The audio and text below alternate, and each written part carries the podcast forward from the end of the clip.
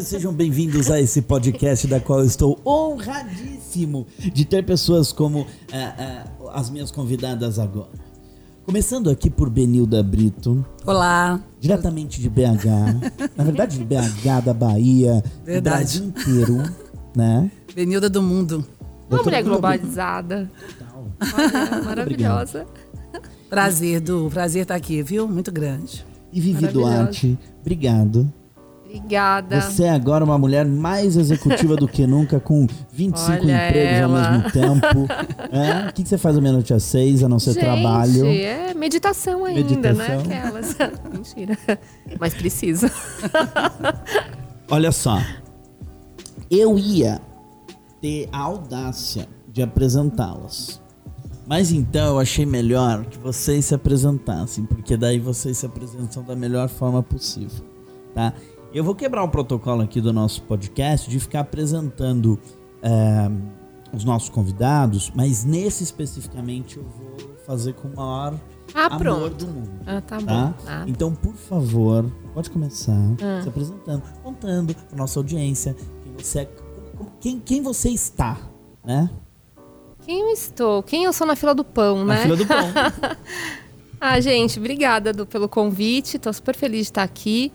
Uma outra mulher que eu tenho certeza que vai agregar muito aí na minha, na minha trajetória também. Já soube que ela tem três livros publicados, né? Uma mulher interessantíssima para a gente dividir. Então, que bom dividir mesa com pessoas tão inspiradoras, né? Eu sou a Vivi Duarte, eu sou jornalista, mas antes disso, eu sou mãe do Paulo, de 22 anos, sou avó da Luísa, de 4 anos. É, eu sou uma, uma filha, né, uma irmã muito. Eu sou arrimo de família, então acho que essa coisa de ter sido uma menina de periferia e ter hackeado o sistema me trouxe também muitas responsabilidades. Então, quando você me fala que eu faço muitas coisas, eu sempre fui acostumada a fazer muitas coisas. Então, sempre precisei ter um plano para realizar o que eu gostaria, né? Desde menina, desde a um show do Skid Row até hoje a, a investir em outros negócios, em fazer outros negócios. Então, para mim é muito natural fazer muitas coisas. Eu sou essa mulher cheia de planos, cheia de, de realizações também. É, jornalista, empreendedora social, hoje executiva também, né, de uma empresa global de tecnologia e eu gosto muito de ser essa mulher multi, mas aos 43 anos eu tenho aprendido também que a gente precisa abrir mão de coisas que também não significam mais tantas coisas, né? A gente vai mudando no meio do caminho. Então, eu tô fazendo esse processo de menos é mais dentro do que pra mim é importante. Então, tô nessa fase assim de rever trajetória, sabe? Aquela coisa, escrevi um livro, é, me separei no meio da pandemia, depois de 25 anos de casada. É, e tô vendo essas questões, né? Hoje eu tenho muitos outros negócios. Eu tenho negócios com a família também, com amigos, mas venho abrindo mão de algumas coisas que pra mim já não faz mais sentido, né? Que é Acho que a gente não precisa se sobrecarregar tanto depois que a gente consegue um certo privilégio. E quando a gente nasce sem nenhum privilégio, a gente fica naquele mood do vamos time, que eu adoro falar, né? Vamos time! Mas a gente fica num mood muito acelerado e a gente não se dá o, o direito de relaxar, né? Parece que sempre vai faltar alguma coisa. Então, depois de muita terapia também, eu entendi, cara, relaxa um pouco, menina. Vai, mulher, para um pouco, você não precisa fazer tanta coisa não, calma, né? Então, tô nesse processo assim, para mim tá sendo muito importante, empoderador e, e tá me ensinando muito, que a gente tá sempre aprendendo mesmo, né? Então, tá sendo, eu tô nessa fase assim de me reinventar também, né? Tô bem feliz assim, tô bem orgulhosa, sabe? Maravilhosa. Qual sua- Maravilhosa. Qual sua fase, doutora? A minha fase. Então, vamos lá. Prazer, viu, Vivi? Prazer, Obrigada, Du, de estar amor. aqui. Uma alegria muito grande. Eu sou Benilda Brito. Eu sou neta da dona Benigna, filha da dona Zaira. Eu sou mãe do Adaê, Alaê, Ayana. Sou avó do Ana Miguel. Meus filhos são nomes africanos. Adaê significa sol nascente, Alaê, possuidor de vida. Que coisa linda. Ayana, flor de formosura. E o Enan, meu netinho de 9 anos, significa enviado por Deus. São nomes de reis e rainhas africanas. E todos eles sabem a história, Axé. de que região de África, de qual continente, porque a minha casa a gente reverencia a nossa ancestralidade. Por isso que eu vim com uma blusa do Congo, de uma rainha congolesa, porque a nossa identidade ela tem que gritar. Se a maior armadilha do racismo é a negação da nossa identidade, a nossa estratégia de enfrentamento ao racismo é a afirmação dessa identidade. Eu sou uma mulher negra, lésbica, sou de axé, sou filha de Ansan e de Xangô, cuida da minha cabeça, do meu ori, que me dá o caminho. Eu sou da pedagogia, é, mestre em gestão social, formei na UFBA, com mestrado da UFMG. Trabalho para a ONU, sou consultora da ONU Mulher, trabalho para o Pacto Global, trabalho para várias empresas na discussão da implementação de políticas de igualdade racial. Mas o que eu sou de verdade, que eu amo fazer, é ser ativista do movimento social negro. Eu sou uma militante do movimento negro. Aliás, eu digo que o movimento negro é que me deu regra e compasso para estar aqui, principalmente as mulheres negras. Então, ano passado, eu orgulhosamente completei 40 anos de militância. Maravilhosa. Por isso eu faço consultoria em diversidade, mas não porque George Floyd foi assassinado, Beto Freitas foi assassinado. Eu faço porque eu tenho um compromisso com a história, um compromisso com a raça, um compromisso com o meu povo. Então, é isso que faz o meu caminho. Estou numa fase super massa, assim, descansada, Acho que está vindo uma galera jovem muito bacana, muito preparada para continuar esse trabalho que a gente começou há tanto tempo. Então, tem um projeto político de mais três anos de atuação forte, mas daqui a pouquinho eu quero só mexer com as minhas flores do deserto, orquídea, ah. minha horta. Eu tenho uma casa na ilha de Itaparica, em Salvador, que eu adoro. Ai, delícia. Então, tomar meu banho de mar, fazer minhas coisas, eu acho que é um pouco isso. E adoro cozinhar. Então, Nossa, eu amo também. Quero muito fazer essas coisas que eu, que eu gosto. Tô nesse caminho aí de tá pendurando a chuteira, tá passando aí minha vez para outras tantas pessoas maravilhosas que estão nessa trajetória quando que eu ia que conseguir chegar em 1% apresentando vocês do jeito que vocês se apresentaram. Meu Deus, meu Deus, meu Deus. Olha só. O nosso tema aqui é porque existe sim um processo de aceleração de recrutamento de pessoas negras nas maiores, nas maiores empresas do Brasil. Ainda talento, ainda é pequeno, mas existe sim um projeto, existe sim um processo. Para a gente falar de equidade, para a gente falar de reparação social. Agora, assim que esses profissionais entram dentro das organizações, como é que eles têm se desenvolvido, né? Então, qual é o grande desafio do desenvolvimento de pessoas negras dentro de empresas que foram construídas através de estratégias de manutenção de uma hegemonia branca que, obviamente, não, não dá espaço, quer queira ou não, para que essas pessoas possam habitar um lugar que tem diversos códigos culturais que foram feitos para oprimir. O que temos a falar? Nossa, primeiro eu quero agradecer mais uma vez, porque que força também a sua fala, a, a sua presença, a mulher que você é. E eu sou uma mulher que me descobri negra aos 36 anos, né? Então, o colorismo, ele, ele invisibiliza demais, né? O racismo, ele é muito perverso. E ele faz a gente passar por uma vida inteira, às vezes, sem saber quem a gente é na fila do pão, né? E eu te ouvindo falar e ouvindo dos seus ancestrais, né? Que são os meus também. Eu fiquei tão emocionada porque hoje eu ainda me, né, me, me, me pergunto, né, sobre, sobre, sobre tudo. Converso com as minhas amigas negras, que eu fui descobrindo no meio do caminho, mas aos 36 eu não tinha amigas negras, né?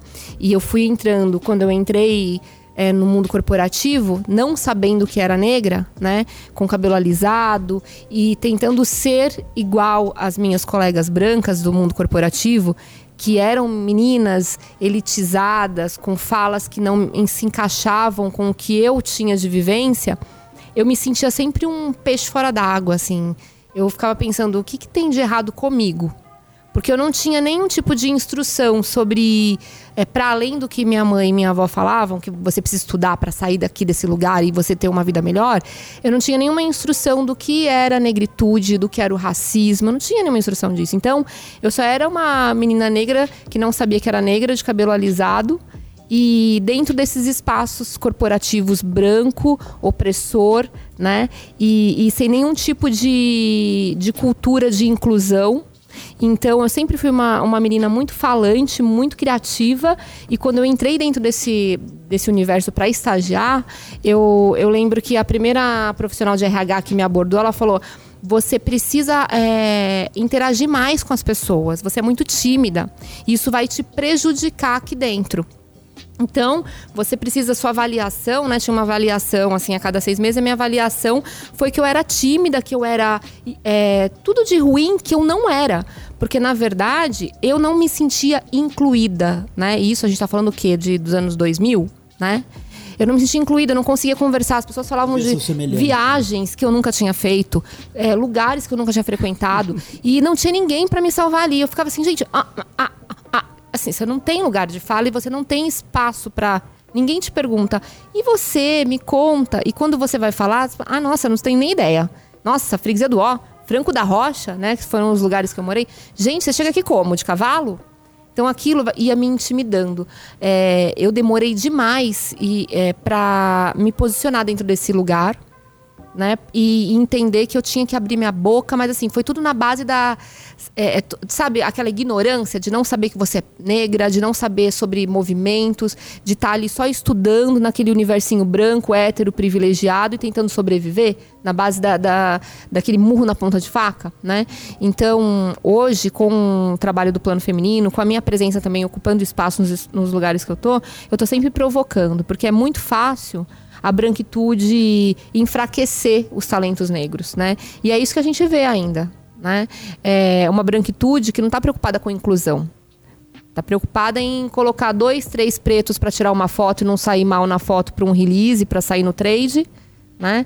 Mas não está preocupado de onde vem aquela pessoa. Se aquela pessoa pode almoçar todo dia na ilha de Manhattan que eles vão gastar lá o, o ticket que eles não precisam para, sabe, para dividir com a família. Então assim, é tanta coisa errada que tem dentro do, do mundo corporativo hoje que a gente precisa é, provocar as empresas a criar indicadores de mudança, a abrir espaço para conversa, a furar essas bolhas, né? E olhar melhor para esses profissionais de RH que estão dentro desses lugares ainda usando o viés inconsciente mas que na verdade já não tem mais. Eu, eu não acho mais que é viés inconsciente. É o racismo. De propósito. É, é o racismo e é, é, é, essa, esse conforto de criar escopos onde a negritude não vai chegar. Então, assim, aquele escopo, eu quero um talento da faculdade X, eu quero que esse talento tenha para estagiário o inglês fluente. Então, eles montam naquela estrutura e sem precisar falar que eles não querem preto, eles estão falando ali naquela estrutura de escopo para um estagiário. Eles sabem muito bem que é impossível num Brasil que a gente vive, de desigualdade que a gente vive, trazer diversidade para dentro da companhia, né? E quando traz, não é convidado para dançar, né? Como dizem nossas amigas, né? E, e, eu não sei de quem é essa frase, mas é isso, né? Que diversidade é você chamar para o baile, inclusão é você chamar para dançar. Então, quem quer chamar para dançar? Eu não tenho visto ainda muitos movimentos assim. Eu tenho visto mais essa. Ah, eu. eu essa, essa ilustração, sabe? Que é ilustrar. Eu o tempo inteiro estou muito prestando atenção, porque mesmo nessa, nessa posição que eu estou hoje, de cargos C-levels, de cargos de diretoria América Latina dentro de empresas, eu não quero ser uma, uma, é, uma pessoa figurativa. Né? E não quero que os meus sejam também, sabe? Gente tem um desafio da, da frase do você chegar para ser convidada para dançar e, e ao mesmo tempo, tipo, quando você estiver dançando, ninguém tá te olhando, né? Porque você até pode ser convidada para dançar, mas é, será que quando você for dançar, vai todo mundo ficar te olhando do cabeça aos, aos pés, porque só você dança daquele jeito, né? É. E além disso, qual que é a música, né? Qual que é a música que toca no baile? Não vai Quem ser tá um funk, não vai ser um rap, não vai ser um samba, né? O baile, o nome baile, remete a uma ideia de clássico, de valsa, de um trem, que não tem a ver com a gente, porque as pessoas não entenderam que os corpos negros gritam. O funk vai mostrar, assim como o break, como que vieram os sobreviventes da guerra, mutilado, sem braços, sem pescoço, mas ninguém tá afim de ouvir isso. O samba vai mostrar que nós criamos estratégia de inclusão social através do samba. O primeiro samba gravado foi em 1916, quando Donga denuncia a violência policial. O chefe da polícia, pelo telefone, mandou me avisar. Né? Então, assim, a gente é perseguido o tempo inteiro. A lei da vadiagem foi isso. Toda forma de expressão negra, ela é contida. Ela é descaracterizada. Ela é agredida. É por isso que você faz a pergunta como desenvolver talentos e você já dá a resposta. A primeira coisa que as pessoas têm que admitir é que existe racismo no Brasil. Ainda tem gente que não acredita nisso. Quem não acreditava nisso, a pandemia escancarou. De que, que a gente está falando? É a primeira coisa, porque você vai ver que as políticas são todas desenhadas para garantir essa desigualdade. O Brasil é o segundo país de maior população negra do mundo. Nós só perdemos para a Nigéria, que está lá em África. Um continente que tem mais de 50 países. Só tem um que é mais negro que o Brasil, que é a Nigéria. Mas aqui as pessoas ainda insistem em dizer que existe uma democracia racial. Aí você diz assim, mas a maioria dos óbitos do Covid são corpos negros. Ah, mas se vocês são a maioria da população, mas a maioria dos vacinados contra a Covid são corpos brancos. Se nós somos a maioria da população, por que nós não somos a maioria dos vacinados? Porque a estratégia necropolítica é dizer quem merece viver, quem merece morrer. Então, a primeira coisa que a gente tem que admitir é que tem racismo. Quando a gente admite que tem racismo no Brasil, você vai entender que os nossos talentos são sufocados. Porque se esse é um país construído com bases racistas, como é que você olha para Benilda e pensa que eu posso ser uma CEO de uma empresa? Como é que você olha para Benilda, que tem a pele preta, o cabelo crespo, o nariz chato, e pensa que eu posso ser uma intelectual, uma diretora, uma supervisora? Não dá. Porque esse país é racista, ele precisa admitir isso. E quando a gente consegue, tem anos que o movimento social negro tenta conversar com a iniciativa privada, é preciso abrir oportunidade, um ambiente diverso, é positivo, aumenta até a produtividade. Mas enquanto a McKinsey não falou isso e outros órgãos aí de pesquisa, ninguém acreditou. acreditou. Aí George Floyd foi assassinado, mas quantos anos a gente denuncia joelhos e joelhos no nosso pescoço, gente? Tanta falta de ar, gente. Chega negação na escola, negação no mercado de trabalho, negação por todas as violências que Vivi falou também, que a gente enfrenta no cotidiano. Eu almocei com a Vivi aqui agora e estava dizendo para ela, ontem eu passei por dois estresses terríveis. Era só fazer o check-in com o, o código de reserva que estava ok. Chegaram a chamar a supervisora, eu tive que ligar para Diego da 99 para perguntar como é que é. Eu tava com tudo pronto, tava tudo ok, tava paga a passagem. Chego no hotel, não, não dá, porque tá errado aqui. Aí eu tive que fazer, até pagar a vista antes de entrar. E se eu não tivesse cartão? E se eu não tivesse dinheiro? Né? Então, assim, são cotidianos, são violências que a gente passa no dia a dia, que são aparentemente simples para quem não é preto. O estresse que você passa no final do dia é a gente que sabe. E a gente adoece. Então, o que, que eu estou muito preocupada, do, eu ando muito preocupada, Vivi, com o ambiente empresarial. Eu sou uma das pessoas que defendo muito a inclusão, a equidade, o respeito à diversidade, mas eu estou andando muito preocupada. Porque a gente está em guerra. E nós estamos agora no momento tete a tete. Sim. Porque quanto maior visibilidade uma pessoa preta tem dentro da empresa, mais racismo ela vai sofrer. Porque as pessoas racistas olham pra gente e falam assim: você não deveria estar aqui. Exatamente. Começa um assédio moral, uma desqualificação do seu trabalho, se perguntando uma solidão imensa, um adoecimento absurdo a ponto das pessoas começarem a querer desistir. É por isso que elas vão embora. Elas vão pedir para sair, sabe por quê? Pede para sair. Você não está feliz aqui, não? E o que é grave para nós? Sabe por que, que a gente eu fico olhando as pessoas dizendo assim: ah, mas eu faço as coisas que eu gosto, eu trabalho nas coisas. Gente, a gente não trabalha em tudo que a gente gosta, porque a gente é arrimo de família. Meu primeiro emprego eu tinha 13 anos. Eu lavava banheiro, fazia café numa livraria chamada Shalom, em Belo Horizonte. Depois eu fui promovida para fazer xerox e chave. Depois eu fui promovida para fazer vitrine. Cada promoção era uma festa, porque subia centavos o meu salário. Porque o dinheiro nosso preto, ele é compartilhado entre os Sim. nossos. Você não vai gastar sua grana com isso, você não vai para Manhattan, você não vai. Uhum. Imediatamente não, só se a sua irmã estiver bem, se a sua mãe estiver comendo, se o fogão da sua madrinha estiver legal, se a sua sobrinha não estiver devendo a creche. Porque o nosso dinheiro é um dinheiro que tem um compromisso coletivo racial. Então a gente suporta as violências no mercado de trabalho para dar conta de um tantão de gente que está atrás da gente. As pessoas não entendem isso. Ah, mas eu dei oportunidade para Benilda, tá vendo? Coloquei ela de gerente, ela que não deu conta. Não deu conta? Como é que você dorme depois de tanta pressão do cotidiano? De dizer que ainda o problema é seu. Então, esse momento a gente precisa estar. Tá dialogando, avançando, a gente tem de colocar preto. Mas não adianta, como a Bibi disse, colocar para fotografar. Não adianta você querer uma meta Até 2025 nós teremos 30% de negros. Em que condições? Exatamente. Para 2030 está em que lugar? Ganhando quanto? Você vai investir em quê? Uma política de inclusão de verdade, ela tem que passar por várias coisas, inclusive um acompanhamento psicológico, porque o ambiente branco racista empresarial o ambiente branco racista empresarial, ele não está preparado para a diversidade. Ele é racista, então ele tem que entender que a gente precisa discutir o racismo. Porque o racismo ele é estrutural. Se as pessoas aprenderam a ser racistas, elas também podem aprender a não ser. Não é assim que Mandela falava? Então eu acredito nisso. Porque, Vivi. Também acredito nisso. É preciso ter coragem para ter na pele a cor da noite. É, a gente tem que ter coragem para ser preto, porque é um enfrentamento cotidiano do. Não é brinquedo, não. É então, isso pode mesmo. ser uma armadilha contra a gente, a, a, a, política de inclusão do jeito que ela está sendo. Vamos, Mal vamos, vamos. É ela pode ser um tiro no pé muito Sim, grande. Mal feito. Eu também concordo com tudo que você falou, e é isso. É, a gente tem que ter. É, primeiro, eu sempre estou falando para as meninas do meu instituto, do Plano de Menina, que é um instituto com foco em meninas de periferia principalmente meninas negras, para a gente conseguir capacitar e conectar com vagas de emprego.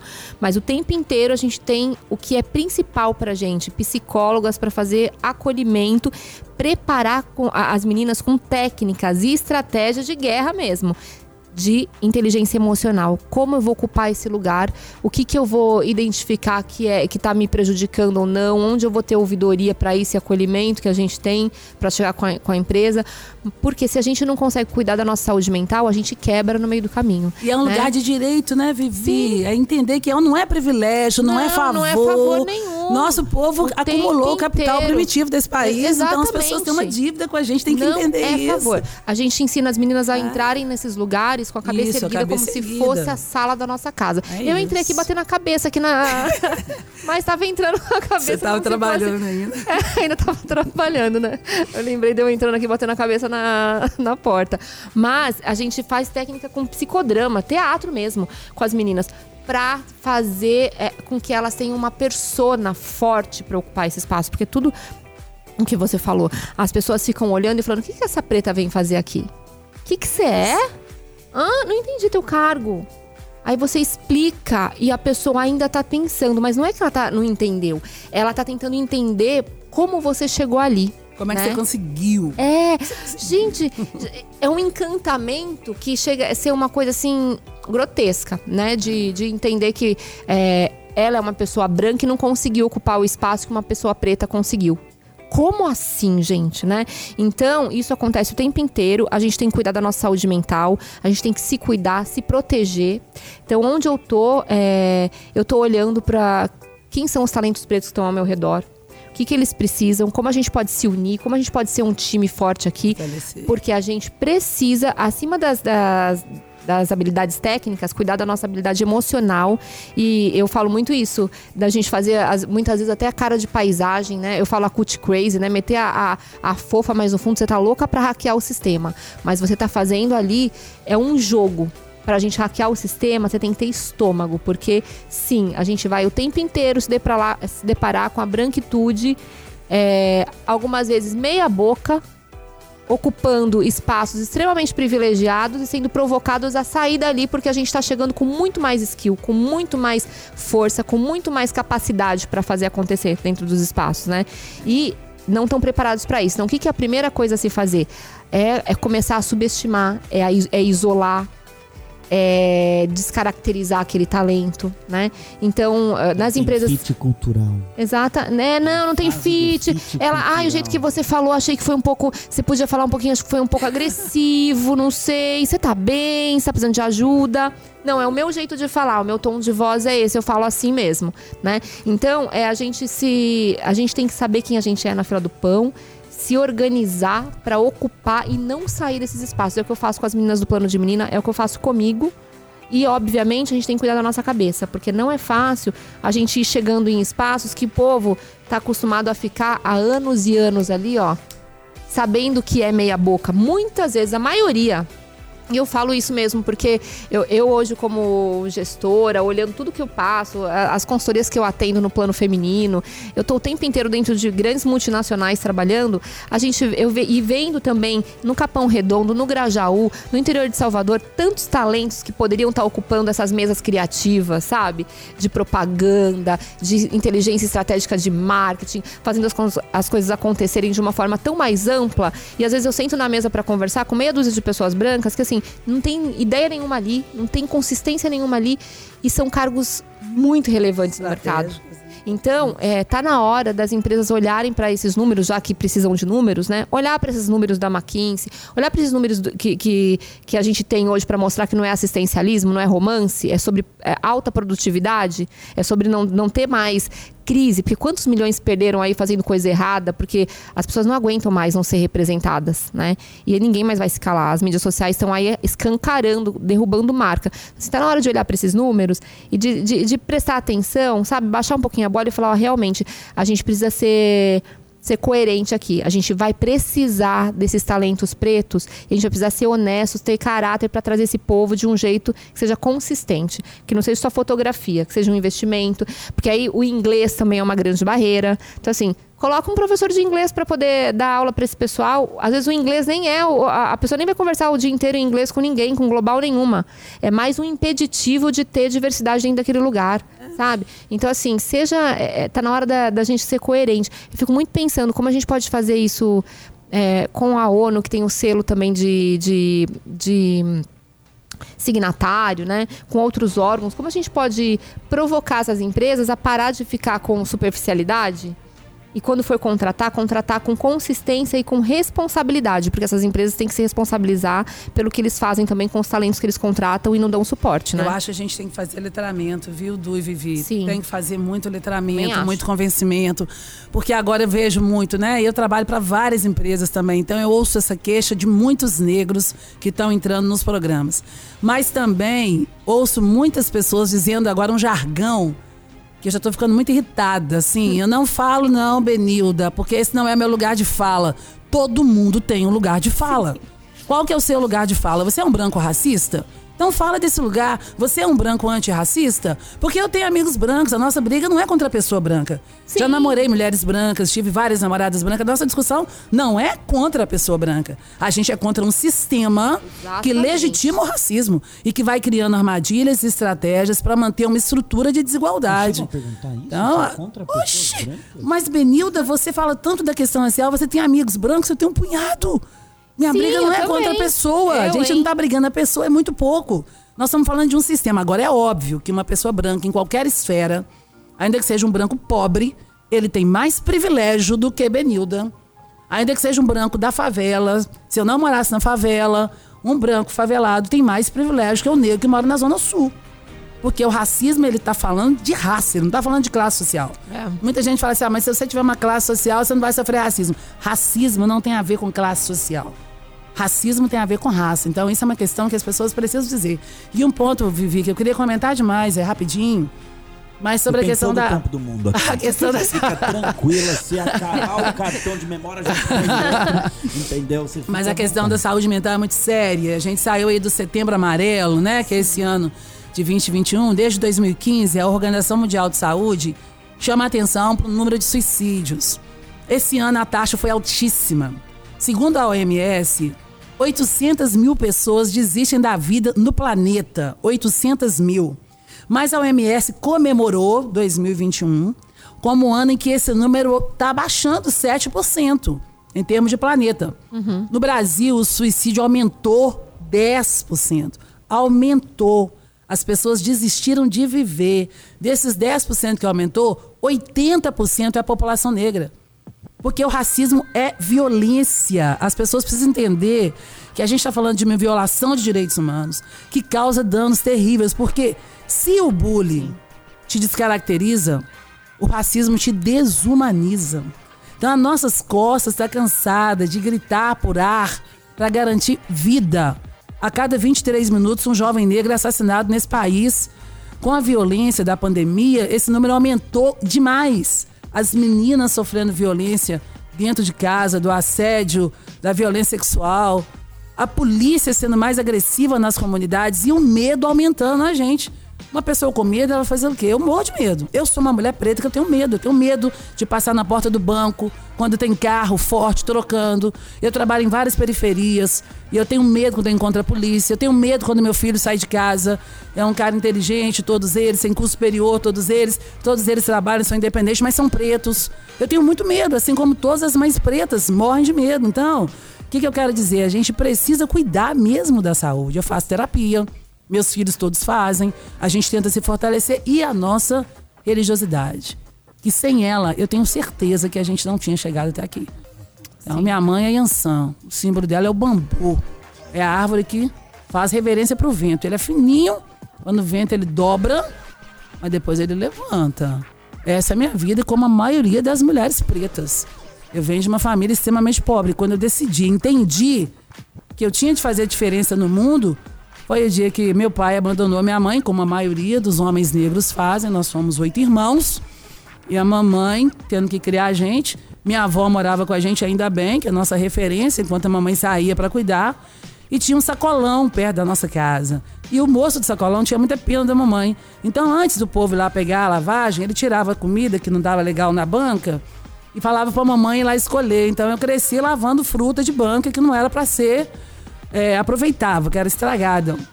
E um dia meu irmão, mais novo, Badá, teve uma festa na escola e ele falou: mãe, tem que levar merenda, tem que levar. A mamãe juntou uma grana com muita dificuldade, comprou seis maçãs e levou para ele dar. E meu irmão ficou tão feliz de chegar na escola com seis maçãs que ele falou com a professora assim: aqui, professora, eu trouxe seis maçãs e nem é da lavagem.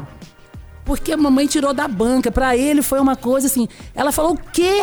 Ele, na ingenuidade de criança, nem é da lavagem ela jogou a maçã em cima, porque ela entendeu o que era. E ele ficou todo frustrado.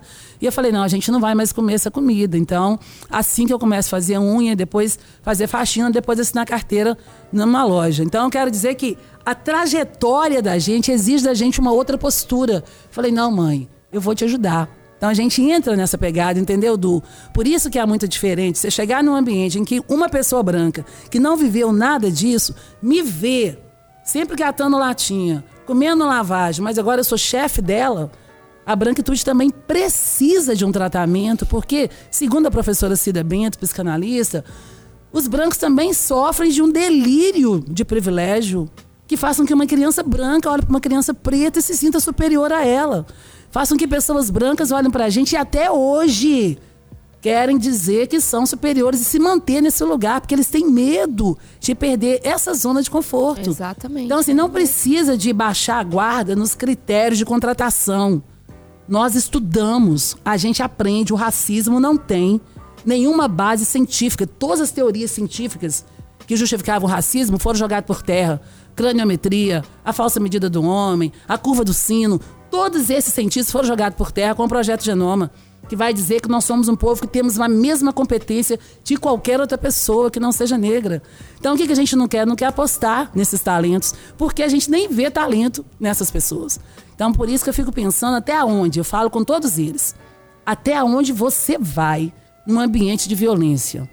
Ah, mas eu preciso isso. Ah, então vamos segurar, faz uma meta. Eu tenho dito muito para eles. Vamos fazer uma meta? Você está devendo no aluguel? Você está ganhando quanto? Vamos pensar o plano B? Porque a gente está vivendo esse momento que muita gente fala assim: ah, melhorou. Nós estamos tete a tete, a gente está na linha de frente da guerra. Só que enquanto a gente está com facão, eles estão com metralhadora. Então é muito desigual. A caneta não está na nossa mão ainda. E a gente ia na escola aí falaram assim: faz o mestrado, nós fizemos, faz o doutorado, nós fizemos. A gente não consegue impactar no BIP desse país. Ah, coloca negros na universidade. Aumentou o número de negros, mas cotas não, eles não vão conseguir. O rendimento dos alunos cotistas são igual ou superior a quem não é cotista no Brasil. Chupa essa manga, tem um elefante na sala. A gente precisa falar sobre isso. Então, o que mais? Diga então que é o racismo, a gente vai pensar como fazer.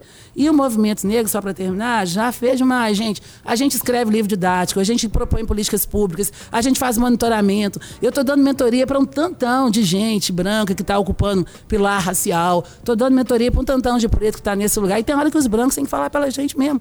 Nós temos brancos aliados também, que eu acredito. Claro. Mas a gente já ensinou a régua e o compasso. A gente já ensinou o enredo do samba. As pessoas têm que ter disposição para assumir onde está coçando e coçar onde está coçando de verdade, para a gente mudar essa realidade, sabe? E honestidade também, né? Em relação à, absorção da, da informação. Uhum. É, a gente também, é, ministrando media training para grupos de C-Level, para entender sobre DNI, né? Essa vertical de DNI hoje dentro das companhias é uma vertical extremamente estratégica. Muito. Então precisa ter essa vertical, precisa olhar para quais são os KPIs que a gente tem de transformação de diversidade. Só que quando é, essas pessoas brancas, privilegiadas, elas pegam essa informação informação e elas usam a seu bel prazer, sem responsabilidade, só na superficialidade, para poder dar uma entrevista bonitinha e usar as palavras-chave que interessa, né?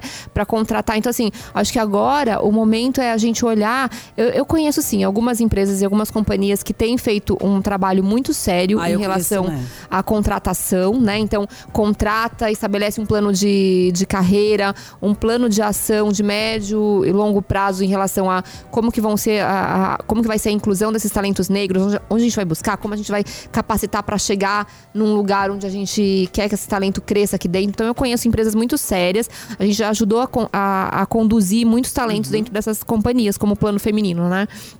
Mas a maioria ainda está nesse lugar de buscar essas mentorias de mulheres, de intelectuais como você, de serviços como o meu, né, de consultoria, e olhar para isso como algo estratégico. Ah, agora eu entendi como que é o jogo. Então eu vou pegar uns dois aqui, uns três enfio aqui dentro dessa, dessa empresa, eles que lutem, né? Uhum. Vou falar agora, vou usar essas palavras-chave aqui para poder dar entrevista e pronto, a gente lança um release falando que temos diversidade dentro da companhia. Então acho que essa honestidade tem que ser, tem que ser vista e a gente tem que ter um lugar, e eu não sei onde a gente pode é, buscar essa ajuda, mas um lugar onde a gente consiga uma ouvidoria né? Então, até teve um, um, movimento do Ministério do Trabalho com a Milene Ramos, que é uma juíza muito muito importante assim tá, mulher negra estava com a gente aqui na luta também sobre inclusão e diversidade dentro da, das companhias.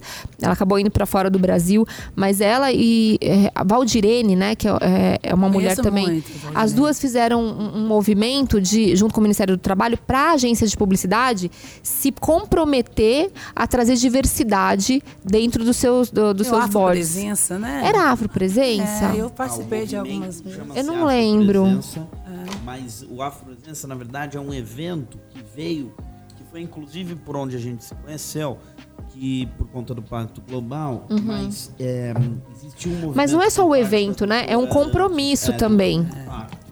É, de contratação. Tem a parte das consultorias de seleção, do qual a gente foi incluído.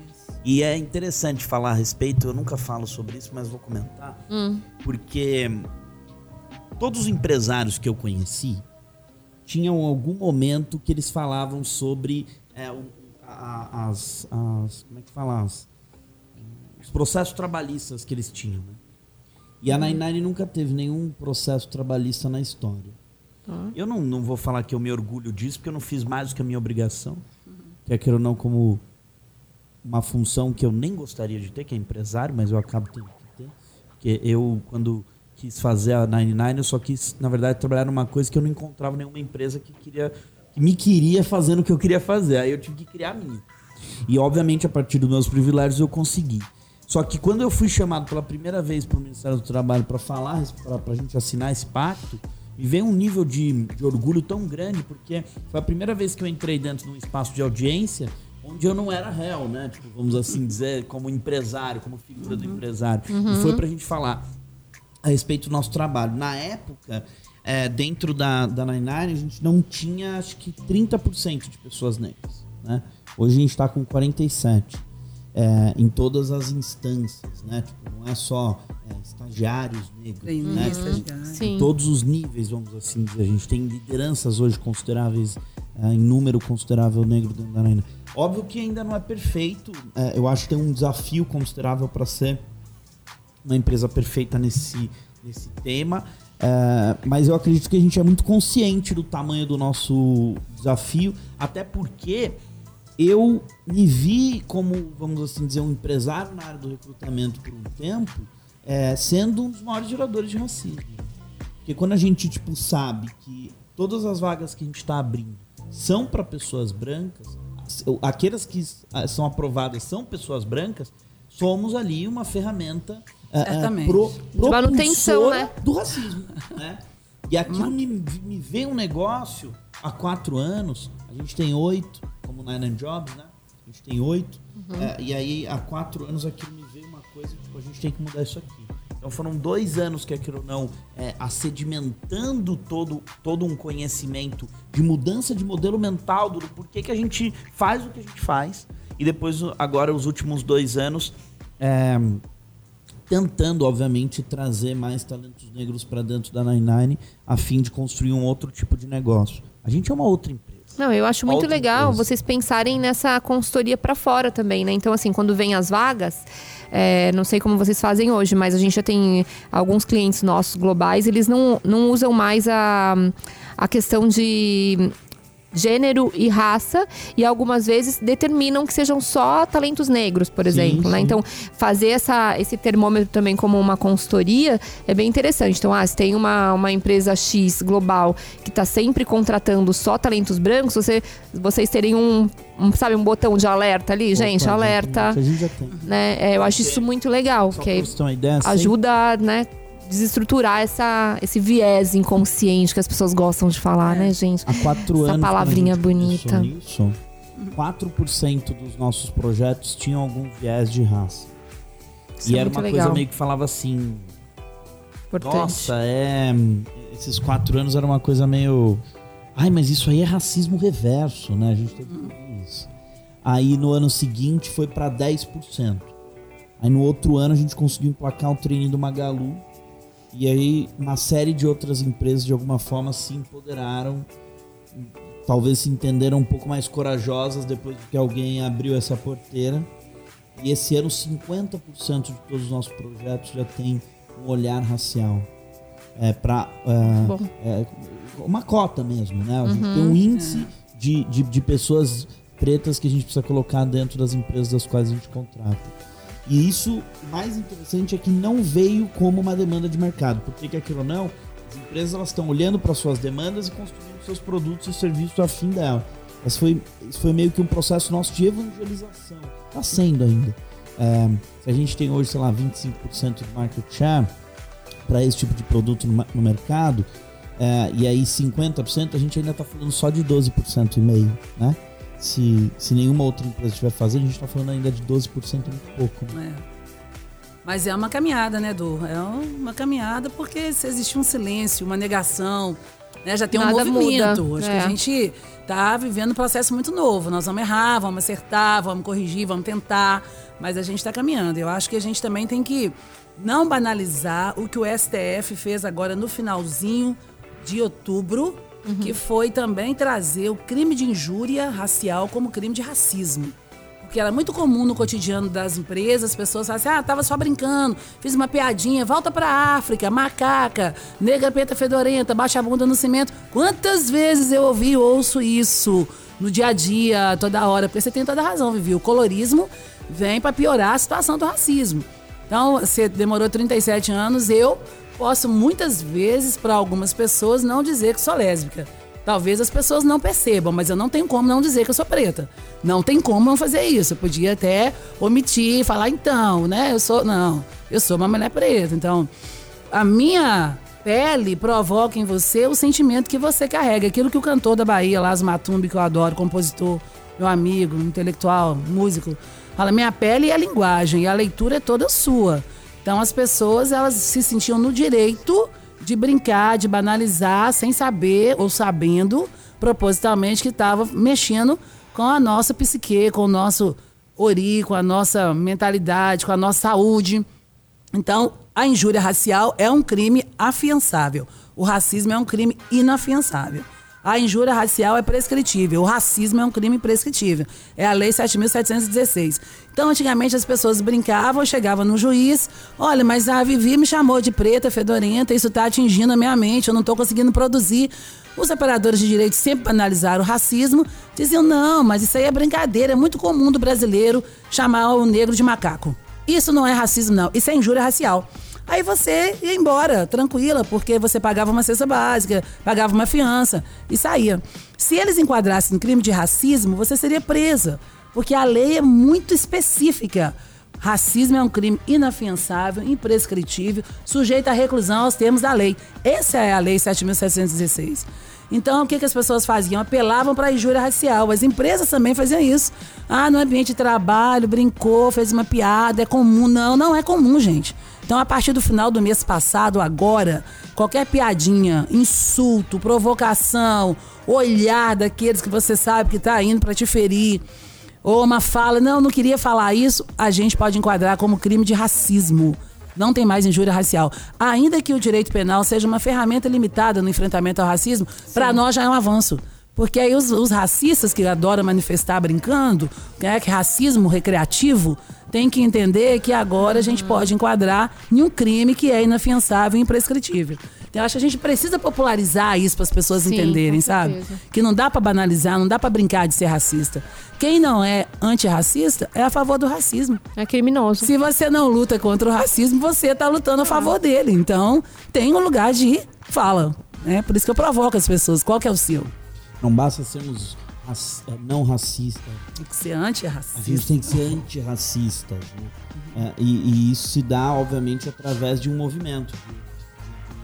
Um militante frente a, a, a, tanta desigualdade que a gente vive nesse país. Né? É isso mesmo. É, e usar os privilégios, né, da branquitude. Então eu falo muito isso para as minhas amigas, para os meus clientes, que privilégio que você tem, né?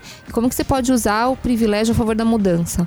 Porque é muito confortável como a gente está conversando aqui, ser branco, hétero e privilegiado num Brasil racista como o nosso, né?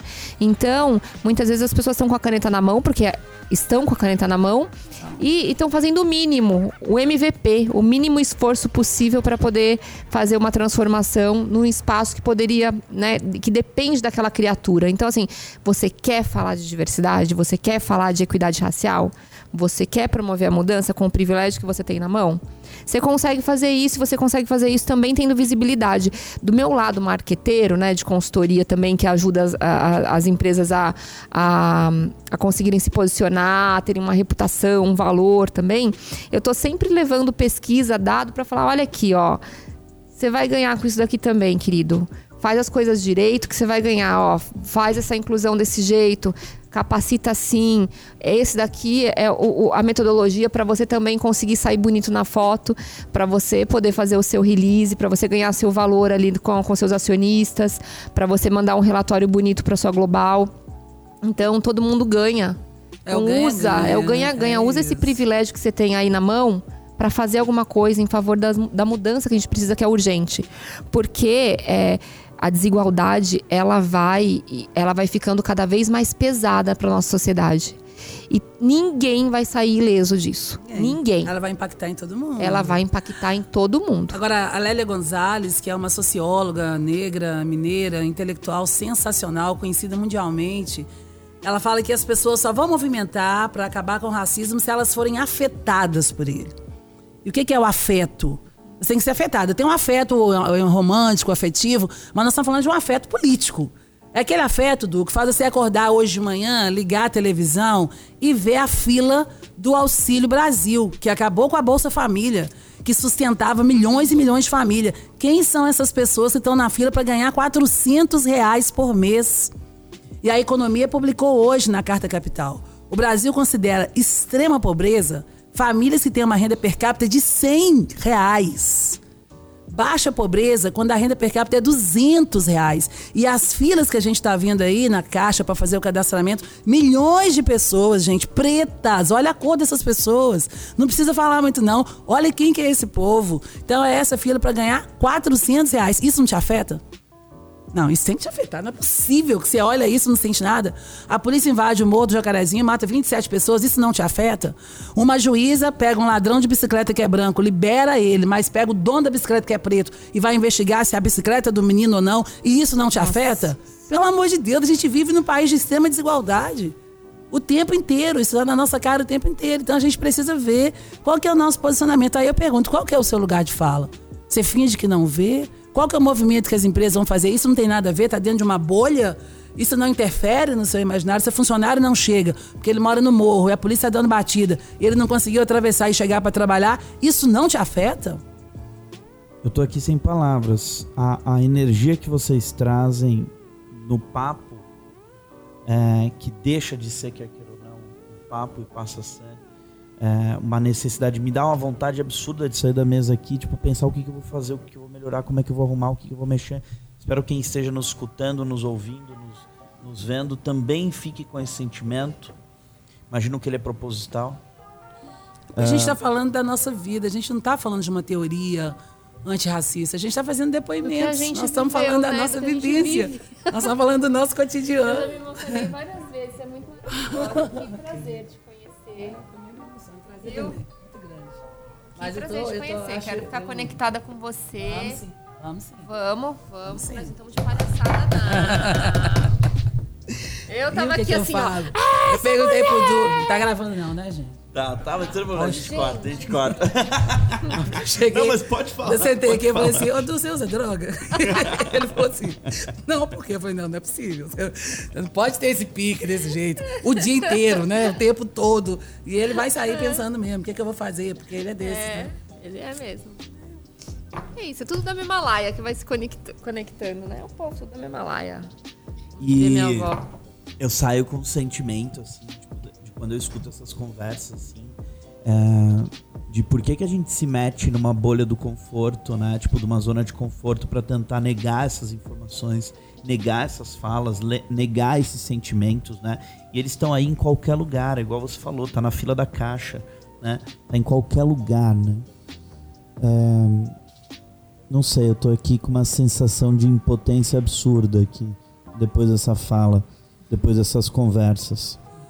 E ao mesmo tempo com um sentimento de ainda bem que a gente fez, ainda bem que a gente tá puxando, que sejam 20 pessoas que vão assistir esse vídeo. É, sem dúvida são 20 pessoas que a gente vai conseguir pegar impactar, porque é, são, são questões muito ligadas ao, ao básico, igual você disse, sobre a vida, né? É, não tenho nem palavra. Me calar é difícil. É, eu gosto de falar pra caramba. E to- quem tá aqui assistindo tá até rindo, hein? O, o Gabi tá rindo, porque quem, quem sabe que tá, eu tô aqui, eu tô falando pra caramba e, e eu tô caladão nesse, nesse papo aqui, porque. é, É, agora eu acho, Du, assim, só, eu acho que a gente está terminando, né? Só um comentário rápido, né, Vivi? A Audre Lorde é uma intelectual que eu leio bastante, estadunidense, lésbica, negra, poetisa, escritora, filósofa, e ela fala muito que quanto mais afirmações de identidades a gente fizer, quanto mais nós fizermos, mais vulnerabilizados nós podemos estar. Então eu digo, eu sou Benilda, lésbica, negra, de axé. Eu estou afirmando várias identidades minhas. Eu posso ficar mais vulnerabilizada por isso. Mas ela também vai dizer que a gente precisa falar. Porque o nosso silêncio não vai nos salvar. Então ela diz, ao mesmo tempo em que você, Vivi, pode se sentir muitas vezes é, mais vulnerabilizada e vai tentar silenciar, você também vai se sentir mais forte. Porque você não está sozinha. Você está falando em nome de uma comunidade, de uma raça, de uma história. Então, outro dia, numa conferência que eu estava fazendo aí, tinha não sei quantas mil pessoas, quantas, quantas pessoas, centenas de pessoas, e a moça falou assim: Benilda, você não desiste, né? Eu falei: não, ainda não. Porque eu sou uma sobrevivente ainda da lesbofobia, do racismo.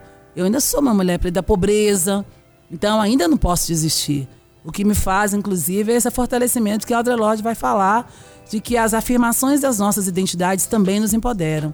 Então hoje eu sinto isso, a gente tem um compromisso muito grande, Vivi. Eu também e eu fico feliz de muito. olhar uma menina mais nova, né, como você, eu já tô com 56 anos. Olha uma menina nova assim, com esse gás, essa essa convicção, esse sangue no olho, que eu acho que isso é que faz a diferença e que mantém a gente vivo. Sim, e eu concordo muito. A gente tem que honrar nossa história, honrar os nossos ancestrais. É, eu, como mulher negra, hoje eu abro a boca cheia para dizer. Eu sei que o colorismo me dá muito privilégio e eu uso esses privilégios a favor do que eu quero falar, que é sobre mais mulheres negras, mais pessoas negras nos espaços que eu frequento. Né? Então, como eu posso fazer isso com esses privilégios do colorismo?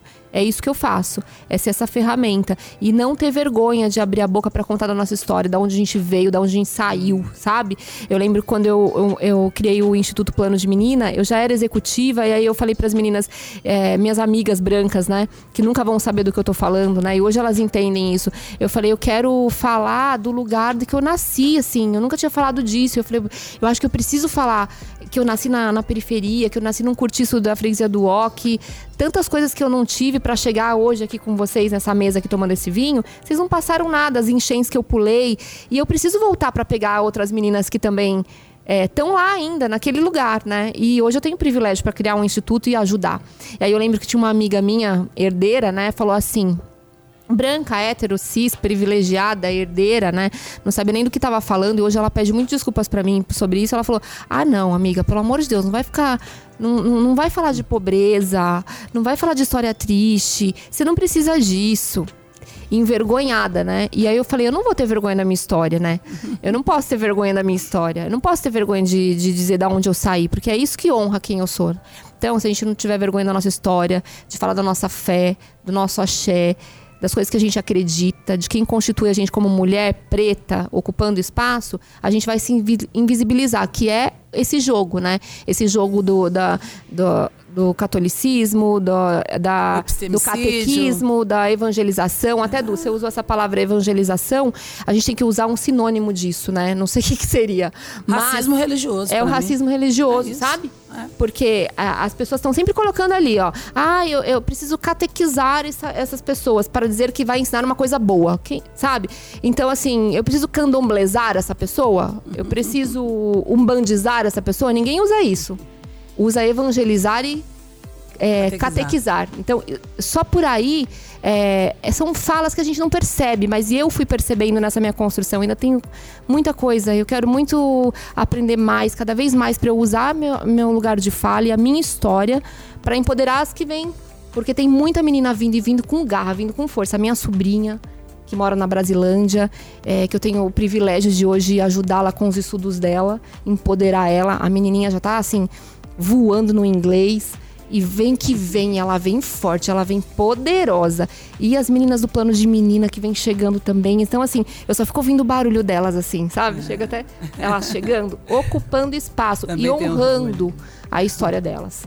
É isso aí, a gente saiu daqui, a gente tá chegando aqui, ó. E abre a porta, que é aqui que a gente vai sentar. E a gente vai olhar de igual para igual, porque a gente estudou. A gente, a gente tá preparada, né? Então, é, é, é, muito, é muita responsabilidade, mas a gente está muito melhor do que as nossas ancestrais. E é, as que vêm depois da gente vão estar tá melhor ainda. É. A gente tem que honrar a nossa história para isso, né? Eu, eu digo da minha avó por isso, né? Eu sou neta da Dona Benigna. É um respeito imenso pela nossa ancestralidade, né? Que fez com que a gente chegasse até aqui e essa galera que está vindo depois, né? Então, tem um provérbio africano que fala que se você não sabe para onde é que você vai, você pelo menos precisa saber de onde é que você veio. Olha que lindo! Então, acho que é assim que a gente se sustenta, sabe, Vivi? É hum. isso que vai levando a gente pra gente, pra frente. E hoje no movimento a gente está discutindo muito, sabe, do essa coisa do afrofuturismo o afrofuturismo, várias pessoas da arte, do cinema, ficção, moda, né? né? Cria um mundo afrofuturista que eu acho muito legal, assim, uhum. Xangô chegar com o machado, bater, porque se existe o Thor, todo mundo vai pro cinema assistir o porque você não pode assistir Xangô. Você não pode assistir, então, Ogum, Yansan, né? Eu acho que a gente precisa pensar o futuro. Mas o afuturismo que eu acho mais impressionante, que eu acho adoro, tô lendo essa moçada nova, o cinema afrofuturista, a literatura afrofuturista, e eu tive o presente de dar uma formação para a turma do Maurício de Souza, na turma da Mônica. Olha. E ele, inclusive, participou da oficina inteira que eu trabalhei com os roteiristas, porque ele tem um filho preto que sofreu racismo, uma violência policial. Ele estava muito emocionado, eu fiquei muito emocionado, porque eu li a turma da Mônica quando eu era criança. A Mônica estava lá. E o Maurício chorou durante a, a oficina, depois me chamou para conversar, foi muito bacana nossa troca. E o meu papel na oficina era treinar os roteiristas para escrever sobre a Melina essa menina, personagem preta, que entra na turma da Mônica só há quatro anos. Uhum. Uma menina aqui, né, do, que mora aqui em São Paulo, na formação do personagem. A mãe é veterinária, é uma menina normal. Então, enfim, meu papel era treinar os roteiristas para escrever histórias racialmente corretas. E aí eu terminei minha oficina falando do afuturismo. Já pensou a Milena deitar no colo da mãe dela? E a mãe dela trançar o cabelo dela? Porque muita gente não sabe, mas as tranças desenhadas na cabeça, elas eram mapas para mostrar para muitos negros o caminho de comunidades quilombolas. Porque nosso povo é um povo resistente. A escravidão foi um processo, um sequestro de cabeças pensantes. Você acha que em África os pretos andavam pelados no meio do mato e as pretas não tinham formação? Foram grandes arquiteturas do, é, que dominavam técnicas de mineração, marcenaria. Você passa nas cidades históricas e construiu. Aquele é o preto, gente. Você não olha assim, meu Deus, o elevador Lacerda é dentro de uma, de uma rocha. Liga a cidade alta na cidade baixa. Foi o nosso povo que fez isso. As pirâmides do Egito. Para para pensar, os registros matemáticos, a primeira cesariana. Então eu estava dizendo para eles: olha, gente, a Milena deitada e a mãe trançando, e ela perguntando: mamãe, quem que foi vovó? E a mãe dela trançando o cabelo e dizendo: Milena, sua avó foi uma quilombola que lutou muito no quilombo para poder salvar muitos dos nossos. Sua avó foi uma mulher guerreira, pegou na lança. Sua avó rezava e curava as pessoas. Sua avó. Então, assim, a gente precisa disso, porque o afuturismo, para mim, com toda a teoria intelectual, que eu leio muito, estudo muito sobre isso, mas para mim, Benilda, o afuturismo é pensar o futuro com pessoas negras vivas, incluídas de verdade, respeitadas a nossa identidade. Para mim, o afuturismo, para além de qualquer teoria científica, intelectual, acadêmica, é a possibilidade da gente viver em paz e sem medo. Acho que é isso. Bom, vamos encerrar aqui da forma mais. Ah, eu, não, eu não tenho palavra, não sei, não sei. Me, me, me sentir Vai, Du. Ah, oi? Vai que é tua. Você é uma pessoa que usa os privilégios a favor da mudança. Então isso é muito importante. Eu acho que essa não é, você não ter palavras também é esse seu respeito, né? Eu tô pensando aqui todas as palavras que a gente tem aqui colocadas aqui na mesa, né? E quanto que é forte tudo isso, quanto que eu também tô aprendendo. Então a gente é, a gente aprende. A gente, é, eu acho que é isso troca. também, sabe? Eu também fico sem palavras diante do que do que me traz aqui, do que é essa força dessa mulher na minha frente, uma mulher negra retinta que, como falou, não teve. Não tive esse privilégio de falar, ai, não sei que eu, que, eu, que eu sou negro, não sou até os 36 anos, né? Quanto aprendizado, quanta coisa, quanta coisa. Então é isso, a gente saber que a gente está sempre aprendendo e usar os privilégios que a gente tem a favor da, da mudança. Tem hora que a gente não vai ter palavras mesmo, mas a gente vai Vamos. abrir espaço. É, e o seu lugar de fala, do é o lugar de fala de um homem branco que reconhece os privilégios antirracista. Fique confortável. Eu só estou aqui por isso. Eu não vou a lugar nenhum. Muitas empresas que me chamam, se eu conheço, se eu sei o compromisso, eu não vou. Eu vou para os lugares que eu acho que eu posso somar e que vai ajudar. Você tem Sim. razão, Vivi. Tem muitas empresas bacanas. Eu estou muito feliz com muitas. E muitos convites eu não vou. Não tem dinheiro que me compre. Eu tenho um compromisso racial. Eu sou uma ativista. Então eu não vou fazer isso. Então eu vim aqui por isso. Depois da pandemia eu não viajei para lugar nenhum. Só para minha casa. Eu vim aqui porque eu acho que eu posso contribuir com esse lugar que eu acredito. Então fique à vontade com as suas palavras. É, acho que de todos os privilégios que eu sempre tive na, na história da minha vida, um dos maiores é poder fazer É um privilégio absurdo para mim. E, e eu acho que parte do meu trabalho, que não me vejo, obviamente, ainda como um ativista quanto eu gostaria de ser, mas é sim de ser um ativista frente à construção de uma sociedade menos injusta, é, pelo tanto que a gente ainda vê e observa em todos os espaços dos quais a gente está. Eu me incomodo demais, coisas que antes eu não me incomodava, sabe? Tipo, eu tô olhando para um lugar, eu vou num restaurante, eu quero saber onde estão os pretos no restaurante, se eles estão almoçando comigo, jantando comigo, ou se eles estão me servindo. É, se eu vou num aniversário, eu quero saber quantas pessoas pretas foram convidadas. É, se eu tô. Esses dias um amigo meu, tipo, postou numa rede social. Ah, qual, como eu faço para escolher a, a, a, a escola da minha filha, né?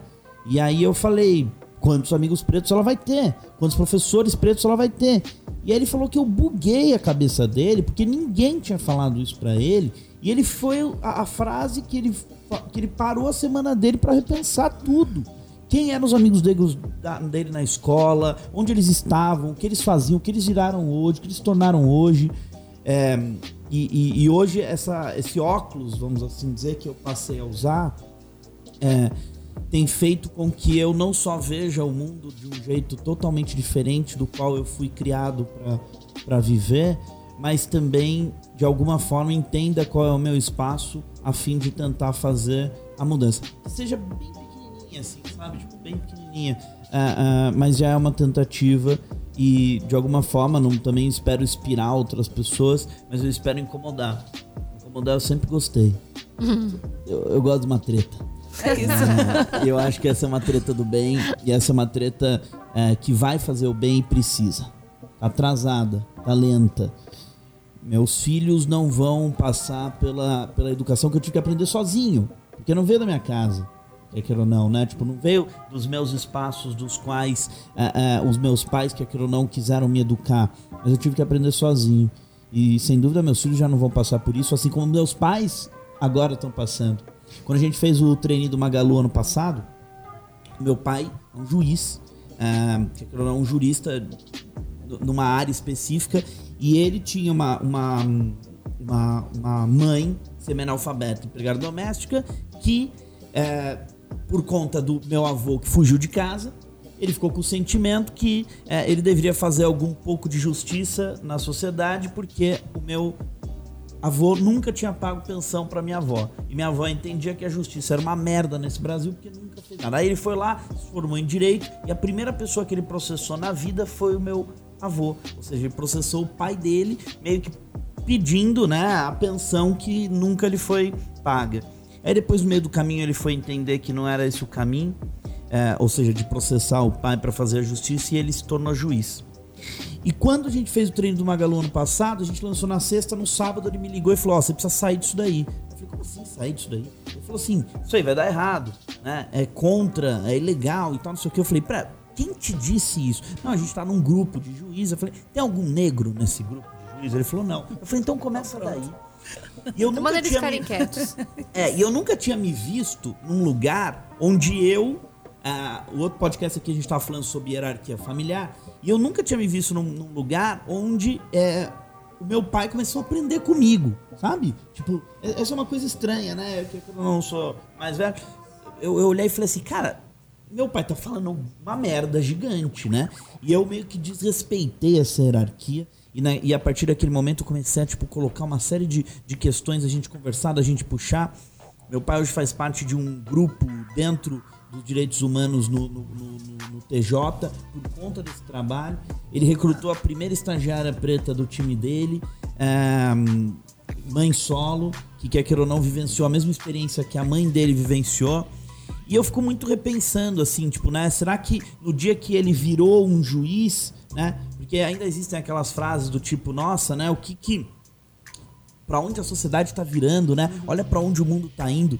E, e, eu lembro que uma vez ele tava comentando que quando ele era pequeno, quando ele tava, na, aliás, quando ele tava na, na bancada lá para se tornar um juiz ou não, é, alguns juristas fizeram os comentários do tipo: olha lá, o filho da empregada quer ser juiz, para onde a sociedade está indo. Infelizmente, meu pai não se empoderou a partir daquela fala. Ele se empoderou de outras formas, mas ele não se empoderou a partir daquela fala, onde ele entendeu que ele precisava para se manter naquele espaço ou para pertencer àquele lugar, ele tinha que ser o opressor de novo. E aí ele foi comprando esse processo. Eu acho que a gente está exatamente na geração onde a gente não pode continuar repetindo aquilo que as últimas lideranças. Eu nunca, em nenhuma escola que eu estudei, estudou parte. Eu hoje tenho desafios, ah, Benido, que às vezes eu até te ligo, obrigado por me atender. É, onde os 47% de pessoas negras que a gente trouxe pro time, eu não sei, eu não sei o que eu tô fazendo. Tem muitas coisas eu não sei como fazer, eu não sei como ligar. E eu não tenho para quem ligar. Eu não, não tenho um outro empresário branco que vive parte do que eu vivo que eu não tenho para que ligar, porque parte dessas histórias, obviamente, parte não, né? 100% dessas histórias não são minhas. E como fazer? O que fazer? Né? É, agora eu, de alguma forma, tento conversar com alguns amigos que têm esses tipo, que têm negócios ou podem fazer algum tipo de transformação relevante a não continuar perpetuando aquilo que eles só aprenderam de uma história única, né? de, um- de uma visão única de sociedade que Racista. hoje- e que é racista. Importante, né? De que- sociedade racista, né? Então, acho que é isso. É, é a gente não pode romantizar o racismo. É, a gente precisa ter consciência de privilégios. E o colorismo traz essas camadas de privilégio, né? Eu tenho meu privilégio por ser uma mulher preta que não retinta. Você tem o privilégio do privilégio do privilégio por ser um cara branco, hétero, privilegiado, olhos claros, empresário. Então, cada um de nós que tem seu privilégio tem que fazer a tua parte, porque com certeza seu pai, ele foi chamado de filho de empregada, ele não se empoderou de uma forma, se empoderou de outra e se tornou um juiz. Um homem preto não tem essa possibilidade. Ele ia ser escancarado, ele ia ser massacrado até ele desistir, pedir para sair. Porque quem já se viu um juiz preto, principalmente nessa época que o seu pai se formou, né? Então, para as pessoas pretas, é, a gente não consegue nem comparar o quão cruel é e perverso é esses espaços de poder, né? Então, ainda assim, ele teve o privilégio de se formar como um juiz. Um outro, um homem preto, filho de empregada preta, não passa nem na porta dos lugares que o seu pai conseguiu passar. Então, essa visão pra gente é importante. E isso não é mimimi, isso é realidade, né?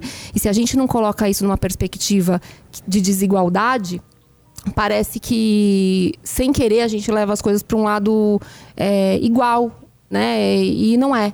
Então é importante a gente olhar. Pessoas pretas, elas têm é, um olhar sobre a, a- a sociedade racista que a gente vive, que é o olhar da sub- é, subestimado, opressor, é, desumanizado. E isso a gente precisa enxergar, porque a gente começou falando sobre isso. Se a gente não enxerga que as lentes são diferentes, a gente vai para um lado de meritocracia, vai falar de outras coisas que não é o que a gente está querendo deixar de mensagem. O que a gente quer deixar de mensagem é: estamos numa sociedade racista. Temos desigualdade para ser resolvidas.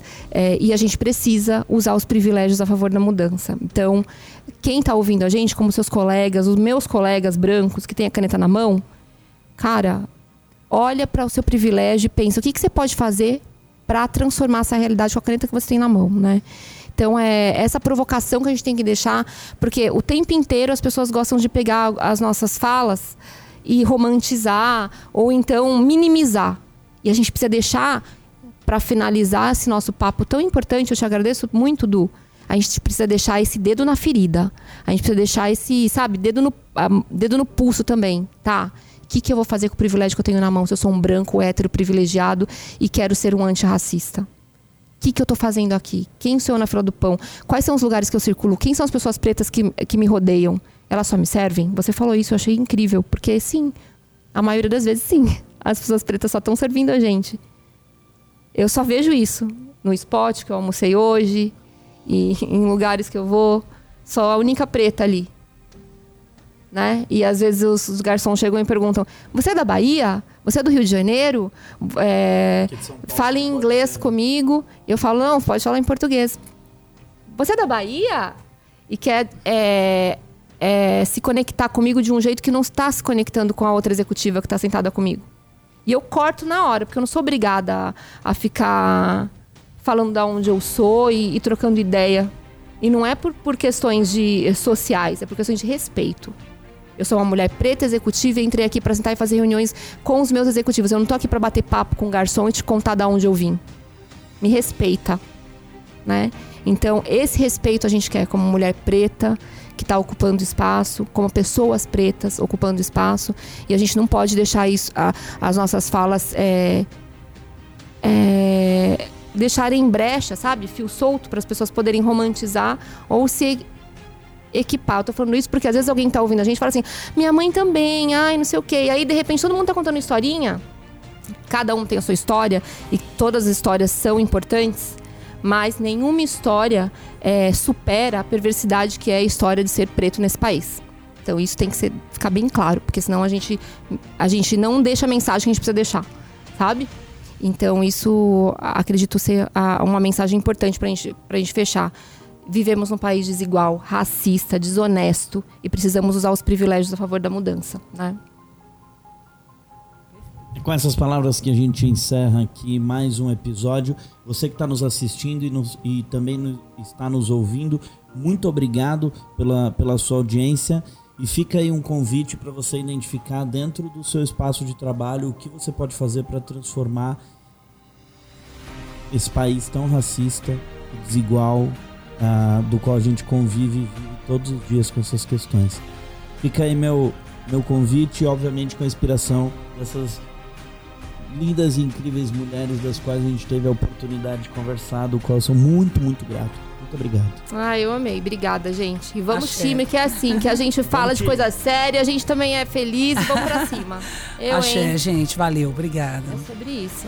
Palhaçada. Obrigada.